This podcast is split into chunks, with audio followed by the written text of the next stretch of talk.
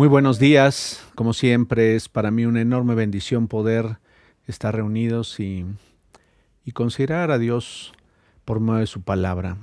Eh, quiero animarte para que en esta mañana dispongas todo tu corazón y podamos juntos eh, aprender acerca de lo que Él quiere enseñarnos. Hace un par de semanas eh, estuvimos eh, platicando y, te mencionaba eh, tres problemas eh, fundamentales que tenemos los seres humanos. Y claro que es cierto que no son los únicos, pero yo podría decir que al estudiar la escritura, al paso de los años, me he dado cuenta de estos tres graves problemas que escuché hace unos días en una enseñanza y que realmente me han hecho meditar profundamente en ellos. El primer problema que tenemos los seres humanos es de que no somos justos y que muchas de las veces actuamos eh, con injusticia eh, constantemente eh, en nuestro diario vivir, en nuestras relaciones. y, y, cómo es posible entonces tratar con un Dios justo, cómo poder acercarnos a un Dios justo. Ese es un grave problema para nosotros los seres humanos. El segundo aspecto que platicábamos en aquella ocasión es que tenemos una enorme deuda. Eh, esa enorme deuda es impagable y realmente en ocasiones no somos conscientes de que nuestros errores, nuestro pecado realmente generó o ha generado esa enorme deuda. Y el tercer aspecto que citaba hace unas semanas es que tarde o temprano llegará la muerte a nuestra vida, terminará nuestra existencia sobre la tierra si Jesús no viene antes y después de ello tendremos que dar cuenta y tendremos que estar delante de un Dios eh, justo. Eh, realmente es algo que debíamos estar conscientes constantemente en nuestra vida o tener presente en nuestra vida. Y para ello quiero que iniciemos con una pregunta que, es bueno hacernos eh, y que nos, nos, ayuda a introducirnos eh, con precisión a este primer aspecto que he citado, eh, cómo es que llegamos a ser justos. Y de hecho así le he llamado a esta reflexión, cómo es que nosotros podemos llegar a ser justos aún en la condición en la que nos hemos encontrado después de la caída de Adán. Y la pregunta que podríamos hacernos es, ¿cuál es la razón máxima por la cual Cristo vino a la tierra? Vivió, murió y resucitó. ¿Cuál fue la razón fundamental o las razones máximas? Es cierto, podríamos argumentar algunas y quizá muy probablemente en este momento tú ya estés pensando en la respuesta. ¿Cuál es la razón máxima por la que Jesús vino a la tierra? Y hay dos aspectos que podemos ver claramente en la Biblia. Él vino eh, por el amor y la justicia que Él ha establecido sobre la tierra, que ha establecido de siempre eh, en su carácter. Eh, leemos en Juan 3:16, eh, es, una porción de la escritura que muy probablemente todos hemos leído o hemos escuchado si ya tenemos tiempo o ha sido citada alguna vez y la hemos, la hemos tenido presente. Pues Dios amó tanto al mundo que dio a su único Hijo, para que todo aquel que en Él cree no se pierda, sino que tenga vida eterna. Ahora, cuando estamos hablando del amor y la justicia de Dios, estamos hablando de la eternidad para ti y para mí.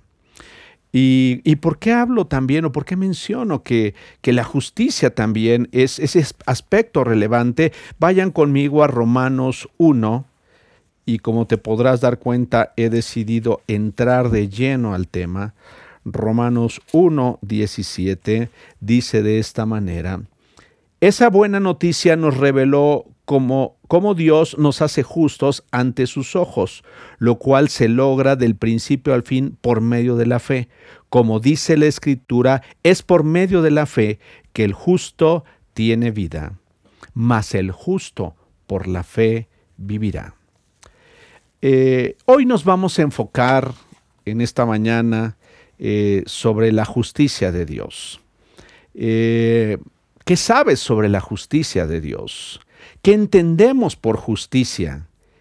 Y quizá dependiendo de nuestra formación, quizá dependiendo de, de, el tiempo que llevemos de estudiar la escritura, y, de la profundidad a la que hayamos ido en ella, muy probablemente eh, tengamos algunos conceptos claros, pero quizá otros no pudieran ser claros, o para algunos de nosotros inclusive sean términos nuevos eh, cuando hablamos de justicia. Eh, ahora, es algo que es importante tener presente, es que si no es claro para mí eh, lo que es la justicia de Dios, entonces la pregunta es, ¿cómo puedo llegar a ser una persona justa? Eh, de hecho, la escritura, en la escritura encontramos en varias porciones de, la palabra de Dios que se menciona, mas el justo por la fe vivirá. Y ahí se está refiriendo a ti y a mí. Entonces, si no entiendo o no comprendo cómo puedo llegar a ser justo, entonces la pregunta es, ¿cómo es que vivo diariamente? ¿Cómo es que me muevo diariamente en las responsabilidades, en las actividades del día a día, en la vida cotidiana? En la que tú y yo nos movemos. Para ello necesitamos entender primero qué significa justicia. Cuando estamos hablando de justicia, ¿de qué estamos hablando?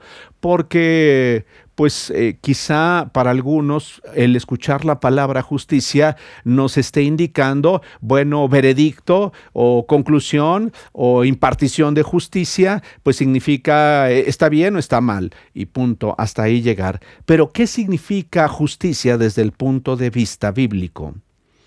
Eh, la palabra justicia tiene, tiene un significado mucho, muy profundo y bello y es la palabra dica, dikaiosune. Dikaiosune es la palabra que en el griego eh, se utiliza para describir la palabra justicia. Y esta palabra significa, es el carácter o cualidad de ser recto. De hecho, cuando nos estamos refiriendo a la palabra justicia, nos estamos refiriendo a la fidelidad y a la veracidad de Dios. Cuando nos, cuando nos, referimos a la justicia de Dios, reitero, nos estamos refiriendo a la fidelidad y a la veracidad de Dios. Aquello que es, cuando hablamos de la justicia de Dios, aquello que es consecuente con la naturaleza misma de Dios y no solo eso, sino con las promesas de Dios.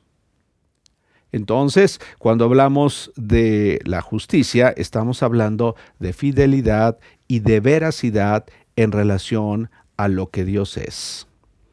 Cuando hablamos de justicia en Cristo, eh, nos estamos o, nos damos cuenta, y ahorita vamos a ir a una porción de la escritura, cuando hablamos de la justicia de Dios, nos estaremos dando cuenta que Dios no es indiferente al pecado, ni lo considera como algo a la ligera o lo toma como algo a la ligera. De hecho, nosotros, y muy probablemente muchos de nosotros, hayamos escuchado que la paga del pecado es muerte.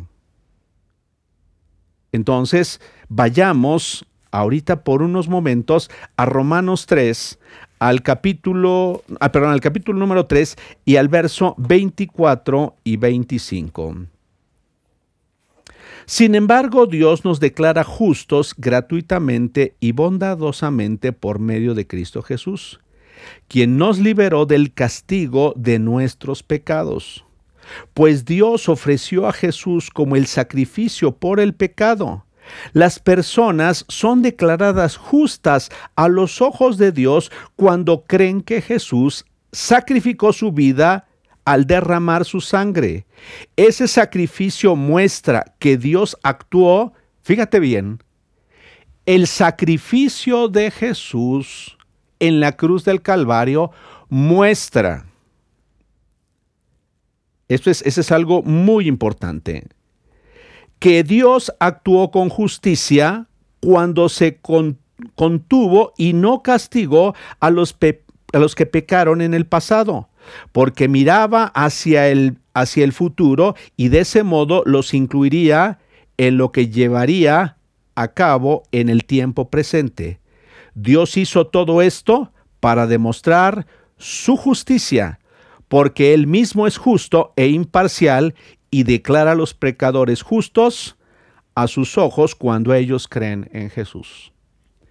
Entonces, aquí podemos darnos cuenta que cuando hablamos de la justicia de Dios es algo, y hablamos del pecado de nosotros los hombres, es, es, algo que Dios no ha tomado ni toma a la ligera. Es algo que es muy importante tener claro para ti, para mí, a lo largo de la vida. Cuántas veces en ocasiones nos equivocamos, cuántas veces eh, fallamos, cuántas veces lastimamos y no tomamos en cuenta que para Dios el pecado es algo serio y es algo que Él mismo no toma a la ligera y que debemos considerar nosotros que también es necesario no tomarlo a la ligera en nuestra vida, no pasarlo por alto. Hay ocasiones que pudiéramos equivocarnos y decir, no, pues el, fin justifica los medios, eh, me equivoco o tomé esta decisión equivocada producto de aquello o aquello otro y justifico de alguna o trato de justificar mi vida eh, en aquello en lo que me equivoqué. Pero aquí por lo que podemos ver es que para Dios era necesario un sacrificio y Él sacrificó a su propio Hijo con tal de que tú y yo llegáramos a ser justos gratuitamente. Todavía no, no voy a llegar a esa parte de, de, esa, de contestar esa pregunta, pero sí quiero que veamos que cuando hablamos de la justicia de Dios, Él siempre eh, actúa de acuerdo a lo que es correcto. Dios está libre de maldad e iniquidad. Es algo que es muy importante que nos quede claro a ti y a mí. Dios es el que establece el, el estándar de lo que es correcto. Cuando hablamos de la justicia, Estamos hablando de que Dios es el que establece, cuando hablo del estándar es, aquello que debe ser respetado, aquello que debe ser considerado, aquello que debe ser considerado como lo bueno y lo correcto. Lo que se debe hacer. Eh, no sé si te has percatado que hoy, en estos tiempos, eso, eso llega a ser relativo. Lo que para unos es correcto, para los otros es incorrecto. Hay para quienes hoy hay prácticas que para, a los ojos de las personas, según su criterio y según sus estándares, eso es correcto. Pero para ti, para mí, tenemos en Dios el estándar de lo que es correcto y de lo que es incorrecto. De tal manera que no haya duda en nosotros. Dios es el que lo establece. Y Dios siempre actúa bajo el principio de su ley. Y sabes, Él siempre actúa de acuerdo a lo que está establecido, a lo que Él ya determinó. Es algo que, es, que no cambia, es algo que no se modifica, es algo que no está de acuerdo a, los momentos eh, en la vida de las personas, ni siquiera ha estado sujeto a los tiempos de la historia de la humanidad. Él lo estableció y así es. Y algo que es muy importante para ti, para mí, es que es aceptar como verdad lo que Él ha establecido, aceptar ese nivel y ese estándar que Él ha establecido. Es importante que para ti, para mí, no solamente lo diga, sino que en lo profundo de mi corazón no haya la menor duda y esté de acuerdo con lo que Él estableció. Porque si no, entonces eh, el problema es que yo empiezo a establecer o a redefinir mi propia justicia. No sé si te has percatado que aún dentro del cristianismo, las personas pudieran llegar a equivocarse, pudiéramos llegar a equivocarnos, producto de que nosotros mismos hemos establecido lo que es para nosotros justicia. Y entonces puedo, puedo intentar o tratar de redefinir lo que es justo. Y eso nos mete en un serio problema a ti y a mí. Inclusive las personas podemos llegar a establecer lo que es justo delante de otros. Sabes, hay personas que pudieran pensar, no, es justo que yo actúe así con esa persona producto de todo lo que me ha hecho. E, es justo que yo me vengue de aquella persona producto de la actitud que tomó contra mí. Pero sabes, esa es redefinir, o eso en ello tratamos de redefinir lo que es la justicia de Dios, y eso no es posible delante de Dios. Es posible en nosotros, sí, pero delante de Dios no es posible redefinir su justicia. Eh, puede ser que las personas eh, pensemos en vengarnos de los demás, pero la pregunta es, ¿ese es el estándar? ¿Ese es el estándar de Dios para nuestra vida? ¿O esa es la definición que yo mismo o yo misma estoy estableciendo acerca de la justicia? Y eso lo podemos ver reflejado eh, en muchos aspectos. Y sabes, no sé si te has dado cuenta que en ocasiones los seres humanos pretendemos que las personas se conduzcan debidamente, se conduzcan correctamente, aunque yo sea injusto aunque yo no me esté conduciendo rectamente, cuando, aun cuando yo no esté haciendo la parte que me corresponde. Eh, no sé si alguna vez eh, hemos escuchado a nuestros hijos decir, eh, o, inclusive ellos lo han pensado, es que eso no es justo. Y la, la pregunta es, ¿por qué en ocasiones una persona dice, es que eso no es justo? Ah, pues porque la persona trata o, lo que nos está queriendo decir es eh, tu, tu, expresión, tu forma de conducirte es una, sin embargo, tú estás demandando de mí algo que no estás haciendo de la misma forma. O sea, no es justo que me exijas esto, no es justo que me exijas vivir de esta manera cuando tú estás actuando de una manera incorrecta.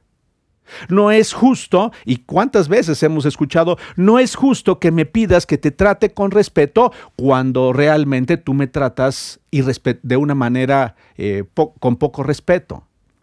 Y, y, no estamos hablando, y aquí lo que quiero es que tengamos mucho cuidado, que podemos caer en el juego de la redefinición de lo que es la justicia de Dios.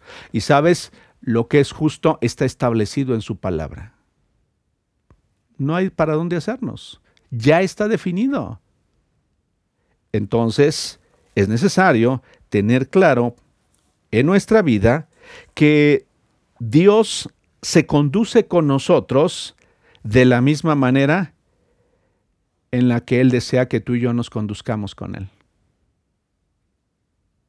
De acuerdo a su justicia que la forma en la que Dios se conduce contigo y conmigo, de la misma forma yo esté conduciéndome con Él y con todos aquellos que me rodean. Porque eso es lo justo. Eh, algo que es muy importante tener claro y que Dios es un juez. Es cierto que Dios es amor, que Dios es misericordioso, que Dios derrama su gracia sobre nuestra vida una y otra vez, pero también tendremos que estar conscientes de que Dios es un Dios juez y que está eh, y que se basa en aquellos estándares que él mismo ha establecido y que no solamente los ha establecido, sino que los ha revelado en su palabra para ti y para mí. Vuelvo a citar esto. Dios es un juez que basa, está basado también, su justicia está basada en los estándares que Él ya ha establecido y que no solo eso, sino que también los ha dejado en su palabra para ti y para mí. Algo que es muy importante, mis queridos hermanos, hermanas y amigos, es que Dios no negocia con, no hace negociaciones con su justicia. Dios no sacrifica su justicia por nada. Por esa razón es que envió a Jesús para morir en la cruz del Calvario por ti y por mí. La justicia de Dios siempre es equitativa. Eh, no tiene nada que ver con lo que soy o con lo que hago. Sabes, Dios no es, eh, eh, su justicia se aplica de la misma forma, no importa si yo soy alguien que predica la palabra o soy una persona que soy oyente o aprendiz de la palabra. Eh, no tiene nada que ver con nuestra posición, no tiene que ver con nuestras habilidades, no tiene que ver con nada de lo que hacemos, no tiene que ver con los logros que hayamos tenido. La justicia de Dios es equitativa para ti y para mí. Eso es algo fundamental. No está basada en los méritos tuyos, no está basada en si oras más que otros. No tiene nada que ver. ¿Es una bendición que oremos? Sí. Pero Dios, eh, la justicia de Dios es equitativa y no está en función de los méritos personales o propios que tú y yo hagamos para poder obtener algo de Dios.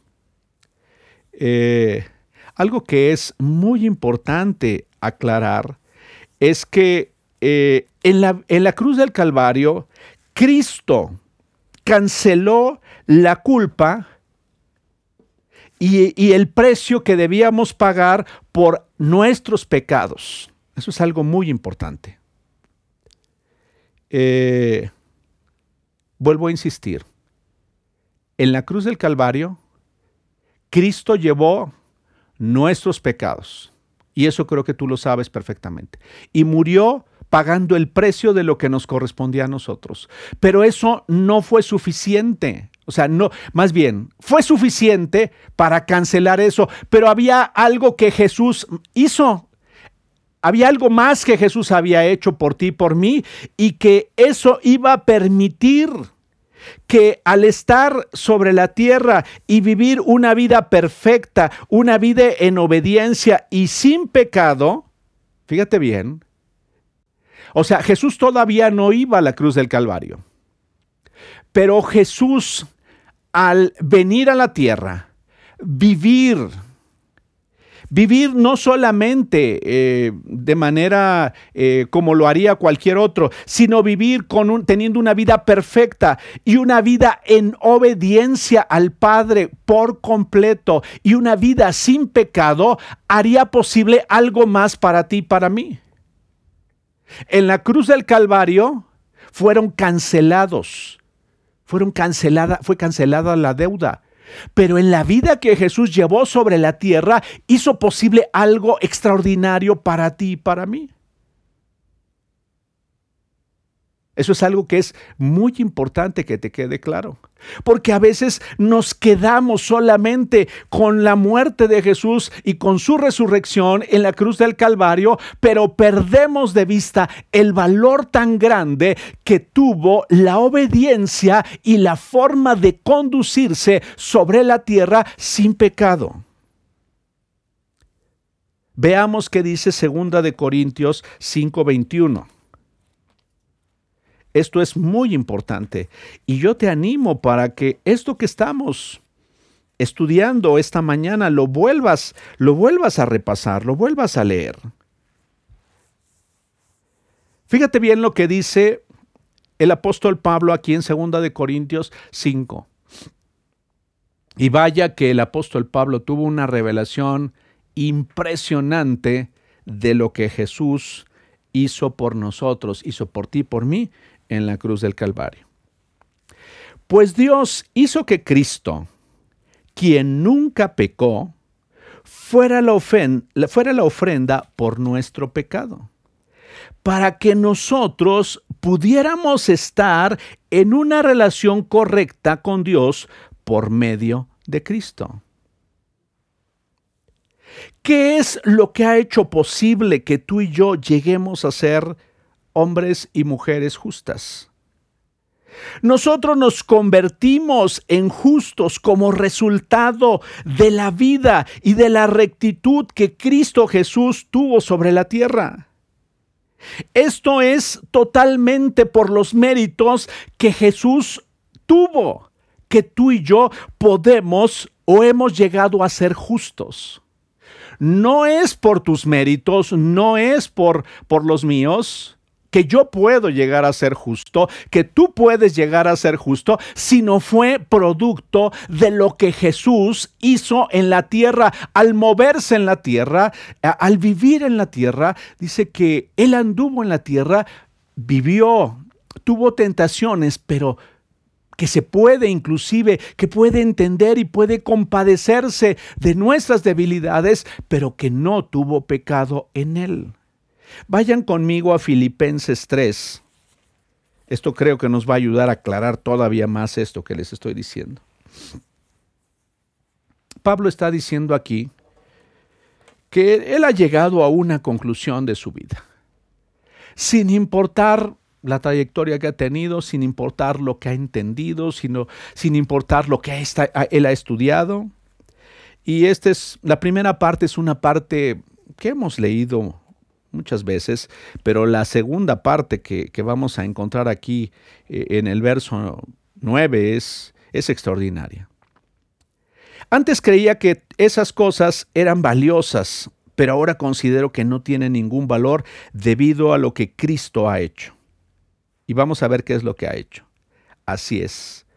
Todo lo, lo, demás vale nada cuando se compara con el infinito valor de conocer a Cristo Jesús, mi Señor. Por amor a Él, he desechado todo lo demás y lo considero basura a fin de ganar a Cristo y llegar a ser uno con Él. Ya no me, apoyo en mi propia justicia por medio de obedecer la ley. Más bien ya llego, a ser justo por medio de la fe en Cristo Jesús, pues la forma en que Dios nos hace justos delante de Él se basa en la fe. Fundamentalmente se basa en la fe. Y ahora vamos a Romanos 5. Tuve que, pues, apoyar esto en, en varias porciones de la Biblia. Y aquí viene la obediencia. Escucha bien. Dice en Romanos 5, verso 18, así es, un solo pecado, un solo pecado de Adán trae condenación para todos, pero un solo acto de justicia de Cristo trae una relación correcta con Dios y vida nueva para todos. Por eso, solo por, e, por, uno solo que desobedeció a Dios, muchos pasaron a ser pecadores. Pero por uno solo que obedeció a Dios, muchos serán declarados justos. Por la obediencia de uno, los muchos somos declarados justos. Jesús obedeció al Padre para morir en la cruz del Calvario por ti y por mí. Pero no fue el único momento en el que Jesús obedeció sino que Jesús obedeció mientras estaba en la tierra, mientras caminaba sobre la tierra, mientras llevó una vida recta y libre de pecado. Era necesario que su vida y su conducta fueran perfectas para que entonces fuera posible, fuera posible el que tú y yo llegáramos a ser justos. Ahora, esto nos lleva a un término que no sé si alguna vez lo has escuchado. ¿Qué es la imputación? No sé si alguna vez habías oído hablar de ese término. ¿Qué es imputación? Y imputación es simple y sencillamente atribuirle a uno la cuenta de otro. Eso es imputación. Atribuirle a uno la cuenta de otro. Te voy a poner un ejemplo. Eh, supongamos que estamos eh, en un restaurante y pensemos en que este, eh, yo estoy sentado en una mesa con Eugenia, con mi esposa, y en otra mesa está Eunice, mi nuera, y Daniel, mi hijo, y Emilia, mi nieta, sentados en otra mesa porque no había la posibilidad de que estuviéramos, estuviéramos compartiendo la misma mesa. Entonces llega el mesero a, a mi mesa y me dice, este, señor, aquí está la cuenta. Y le digo, no, por favor, cárguesela a mi hijo que está sentado en aquella mesa. Él hoy va a pagar, entonces póngala en la cuenta de él. Eso es imputación. Lo que yo debía pagar, ahora se lo transfiero a la cuenta de otro. No sé si estás entendiendo. O sea, lo que era mi responsabilidad, ahora se lo pasé a otro. Y entonces ahora él tendrá que hacerse cargo de cubrir su cuenta y la cuenta mía. Eso es imputación. Para que tú y yo lo entendamos de la forma más sencilla y con un ejemplo que creo para todos no tendrá ningún problema que lo entendamos. Cuando hablamos de imputación en la escritura y en la historia de la, de la humanidad, el pecado de Adán fue imputado a toda la humanidad. El error de Adán, la desobediencia de Adán, trajo esa cuenta, esa, se transfirió esa cuenta a toda la humanidad. El resto de la humanidad no hicimos, no hicimos nada. Simplemente recibir. Fue imputado, ese error fue imputado a todos nosotros. El pecado, ahora el segundo aspecto, el, el, segundo aspecto y la razón por la que Jesús vino. El pecado tuyo y mío, el pecado de nosotros, fue imputado a Cristo en la cruz del Calvario. Lo que yo debía pagar, el, la deuda que había en mí y que ha habido en ti y que ha habido en todos nosotros, es transferida a Cristo en la cruz del Calvario. ¿Estás entendiendo? Lo que yo debía pagar, la cuenta que me tocaba a mí, las consecuencias de mis errores, ahora son transferidos a Cristo. Eso es algo tremendo. Porque, ¿sabes? Cuando nos damos cuenta de eso, cuando, cuando nos damos cuenta de lo que realmente ha sucedido, porque además en la escritura acabamos de leer, alguien que no cometió pecado por nosotros lo hizo pecado.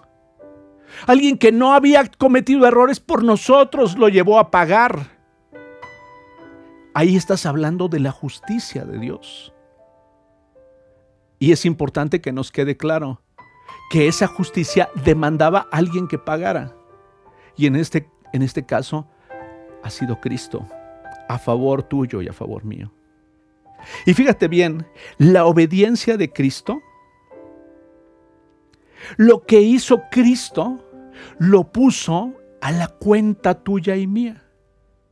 Lo ha transferido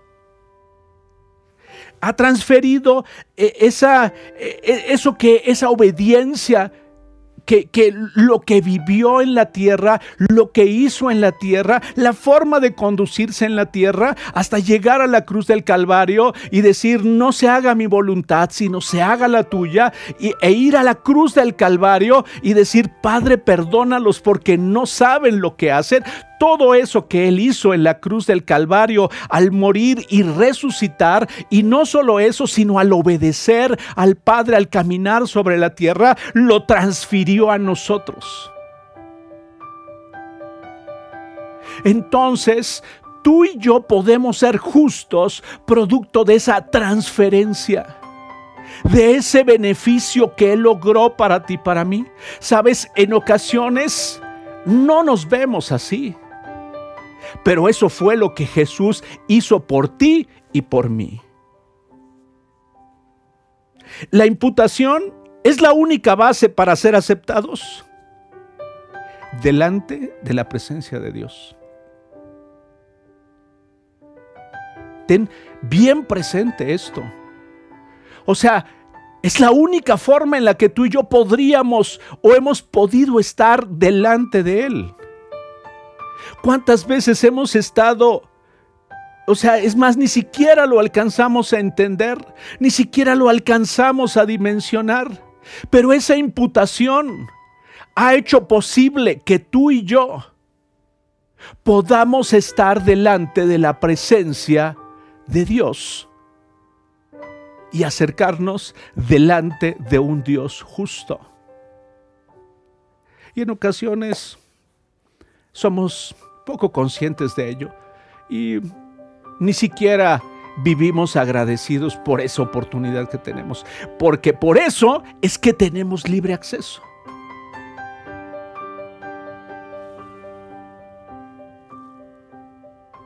Romanos 5.1. ya que, por lo tanto, ya que fuimos declarados justos a los ojos de Dios, por medio de la fe tenemos paz con Dios, gracias a lo que Jesucristo nuestro Señor hizo por nosotros. Y al final voy a, voy a leer una porción más de esa misma, de ese mismo capítulo. Entonces, ¿qué es lo que podemos darnos cuenta ahora cuando hablamos de la justicia de Dios? Es un acto judicial por medio del cual tú y yo somos declarados justos y es solamente por la fe. O sea, tú eres una persona justa, yo soy una persona justa por esa declaración. Y así, así debemos entenderlo. Es una sentencia, es una declaración judicial y no está basada en tus méritos ni en mis méritos. No está basado en lo que yo haga, sino que está basado en lo que Él ya ha hecho por nosotros. Eh, el aceptar esto me lleva a vivir completamente agradecido. Y sabes, puedo, y sí, porque el problema es, si no entiendo esto, entonces no alcanzaré a comprender lo que es la gracia. Que será parte de nuestro siguiente, de nuestra siguiente reflexión. No alcanzaré a entender lo que es la gracia. Eh, no alcanzaré a, entender todos los favores que recibo de Dios, todo lo que constantemente Dios está dispuesto a darme. Porque el peligro que corro es que en ocasiones piense que puedo llegar a ser justo producto de mi obediencia sobre la tierra. Pero sabes, Tú y yo ya somos justos por la declaración y por lo que Jesús ya hizo en la cruz del Calvario por ti y por mí. No tiene que ver con tu obediencia. Más bien nuestra obediencia es el resultado de nuestro amor a Dios. Eh, más bien es el resultado de nuestra fe depositada en Dios. No sé si estás comprendiendo esto. Yo te animaría a que lo meditaras más profundamente. Porque a veces trato de Ah, es que como ya obedecí, entonces ahora empiezo a ser justo. Y eso es un grave error. Ese es un grave error. ¿Sabes? Por eso hay en el cristianismo, o podemos eh, confundirnos y equivocarnos, por eso habemos, pudiéramos haber personas en el cristianismo que caminamos como legalistas o como personas con un espíritu eh, de fariseo, en donde como yo ya estoy bien y como yo ya hago lo correcto, entonces eso me da la capacidad de juzgar a los demás. Cuando yo no tengo ningún derecho a juzgar a nadie. Jesús mismo dijo que él no, él no se atrevía a juzgar a nadie.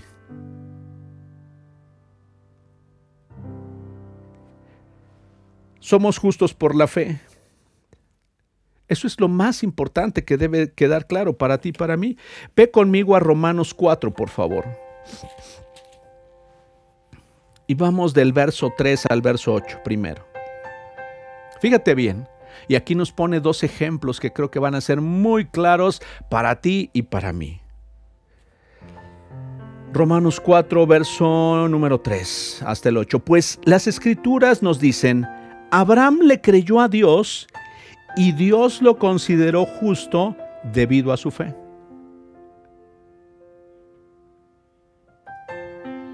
Tú te conviertes en una mujer justa, tú eres una mujer justa, tú eres un hombre justo producto de que le has creído a Él.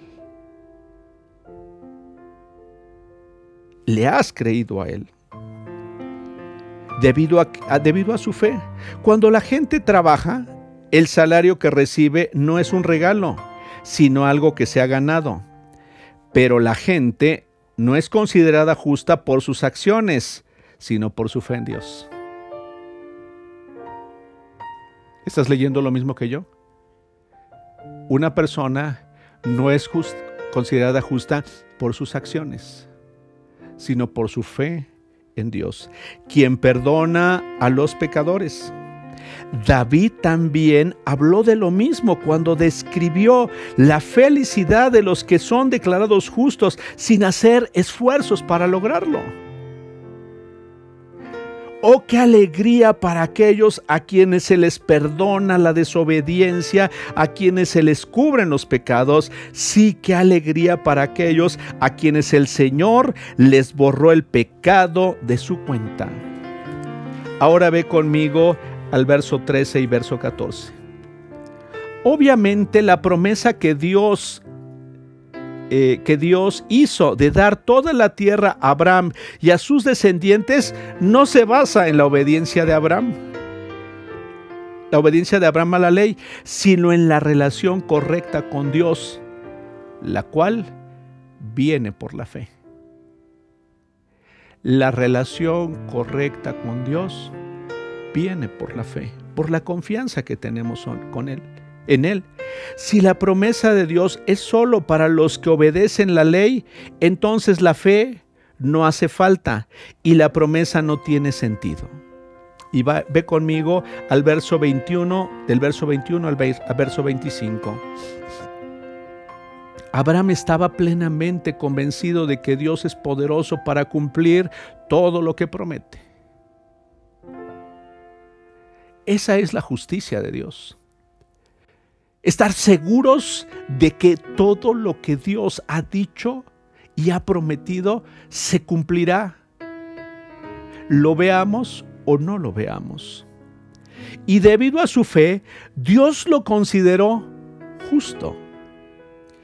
Y él y el hecho de que Dios lo considerara justo no fue solo para beneficio de Abraham, sino quedó escrito también para nuestro beneficio, porque nos asegura que Dios nos considera justos a nosotros también si creemos en Él, quien levantó de los muertos a Jesús nuestro Señor. Él fue entregado a la muerte por causa de nuestros pecados y, resucitado para hacernos justos a los ojos de Dios.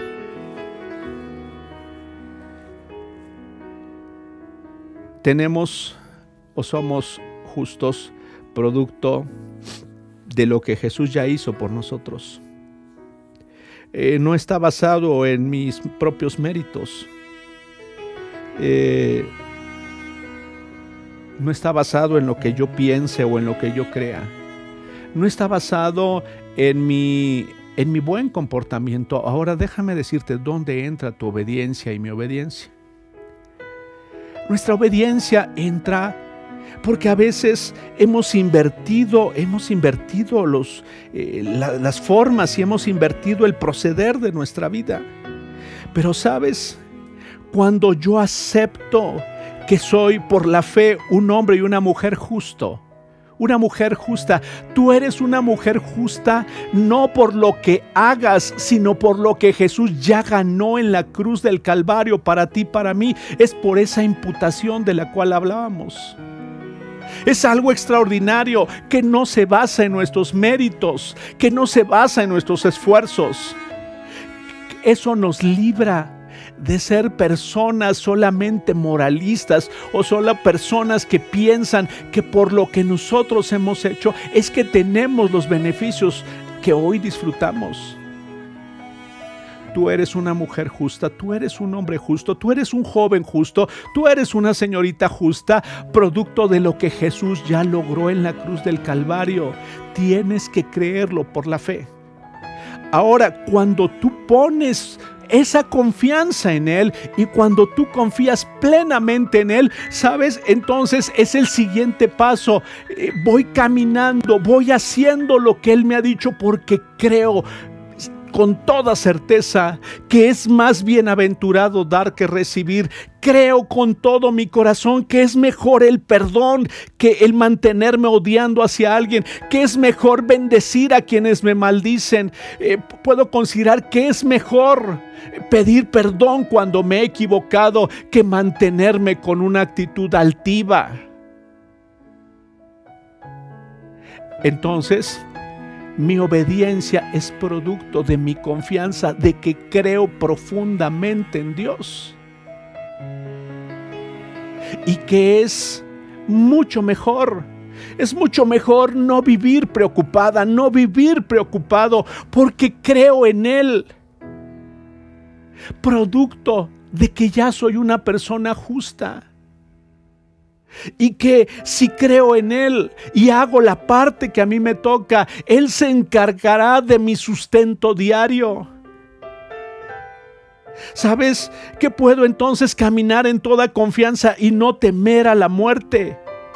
Producto de que creo firmemente que mi vida está en sus manos y que mi existencia sobre la tierra está determinada por Él y que no habrá nada que pueda anticipar esa muerte eh, sobre la tierra hasta que Él haya decidido cuándo terminan nuestros días sobre la tierra.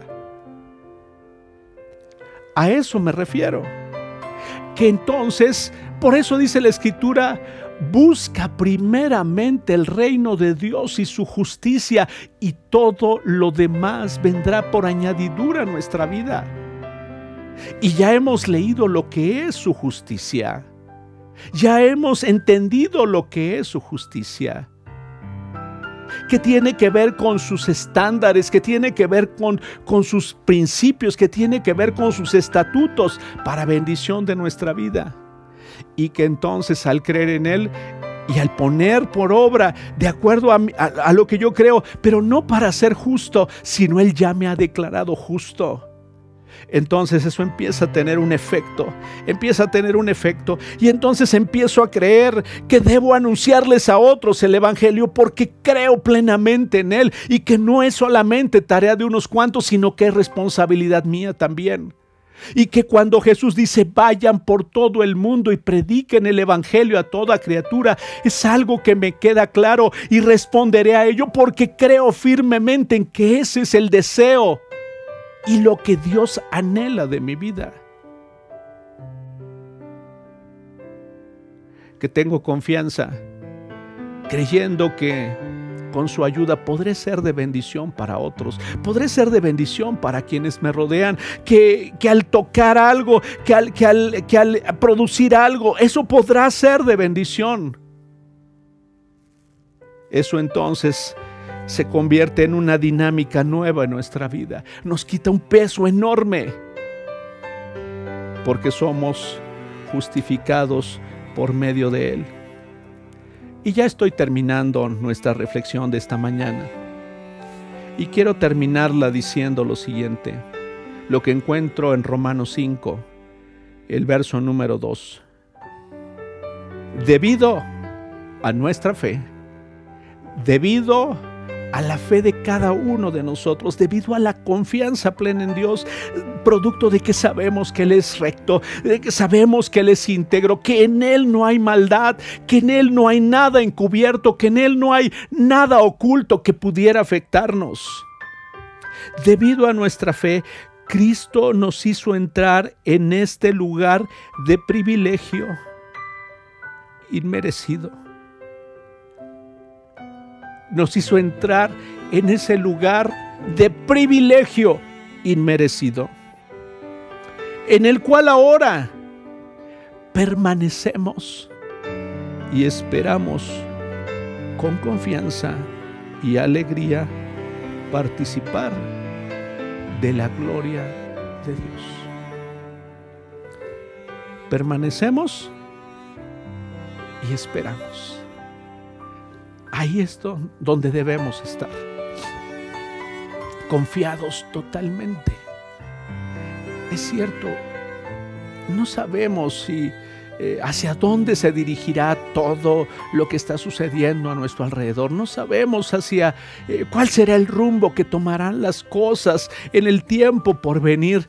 Lo que sí sabemos es que en quién hemos confiado, en quién nos mantenemos, quién sustenta nuestra vida, quién nos hace cada día ser mejores, pero producto de la obra de restauración y de santificación que está en nosotros. La semana pasada el pastor Javier Heredia nos hablaba de la importancia y de la trascendencia de dar fruto en nuestra vida. Hagámoslo eh, despojémonos de todo lo que sea necesario, permitamos que Dios siga restaurando nuestras vidas y nos lleve a esa, a esa santificación que Él, Él quiere y ha preparado para nosotros. Pero mantengámonos con toda confianza, sabiendo que hoy tú y yo somos justos delante de Él, no por nuestros méritos, no por nuestros esfuerzos, no por cuánto oremos, no por cuánto demos a los necesitados, no por cuánto hagamos por la, la, familia que hagamos, por nada de ello, sino que somos justos por la confianza que tenemos depositada mediante la fe que podemos tener resguardados y cimentados en Jesús, que es lo más sólido y estable que puede haber en nuestra vida.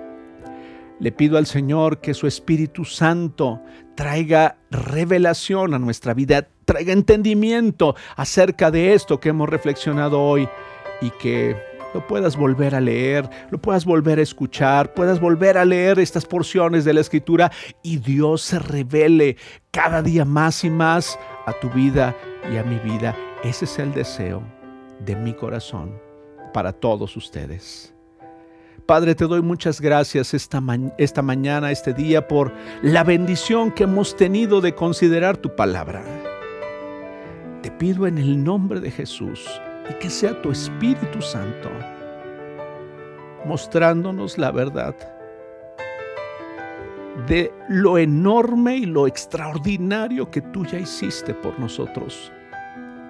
Que con esa confianza marchemos que con esa confianza nos mantengamos firmes y que nuestro transitar sobre la tierra sea cada día más pleno, sea cada día más libre, sea cada día más fructífero, como lo oíamos la semana pasada, y que nuestra vida sea útil en tus manos, así como tú lo has decidido. Gracias por tu ayuda. Gracias por tu respaldo. Gracias por la la revelación que traes a nuestra vida por medio de tu Espíritu Santo. Hoy bendigo a cada uno de mis amados hermanas y hermanos, oyentes y amigos. Hoy bendigo a cada persona y te ruego, Señor, que tu bendición no falte, que tu cuidado no falte y que, Señor, sigamos prosperando y caminando en ti. En el nombre de Jesús te doy muchas gracias por este tiempo. Amén. Nos vemos en la siguiente transmisión y que disfrutes de este tiempo que está por venir en tu vida.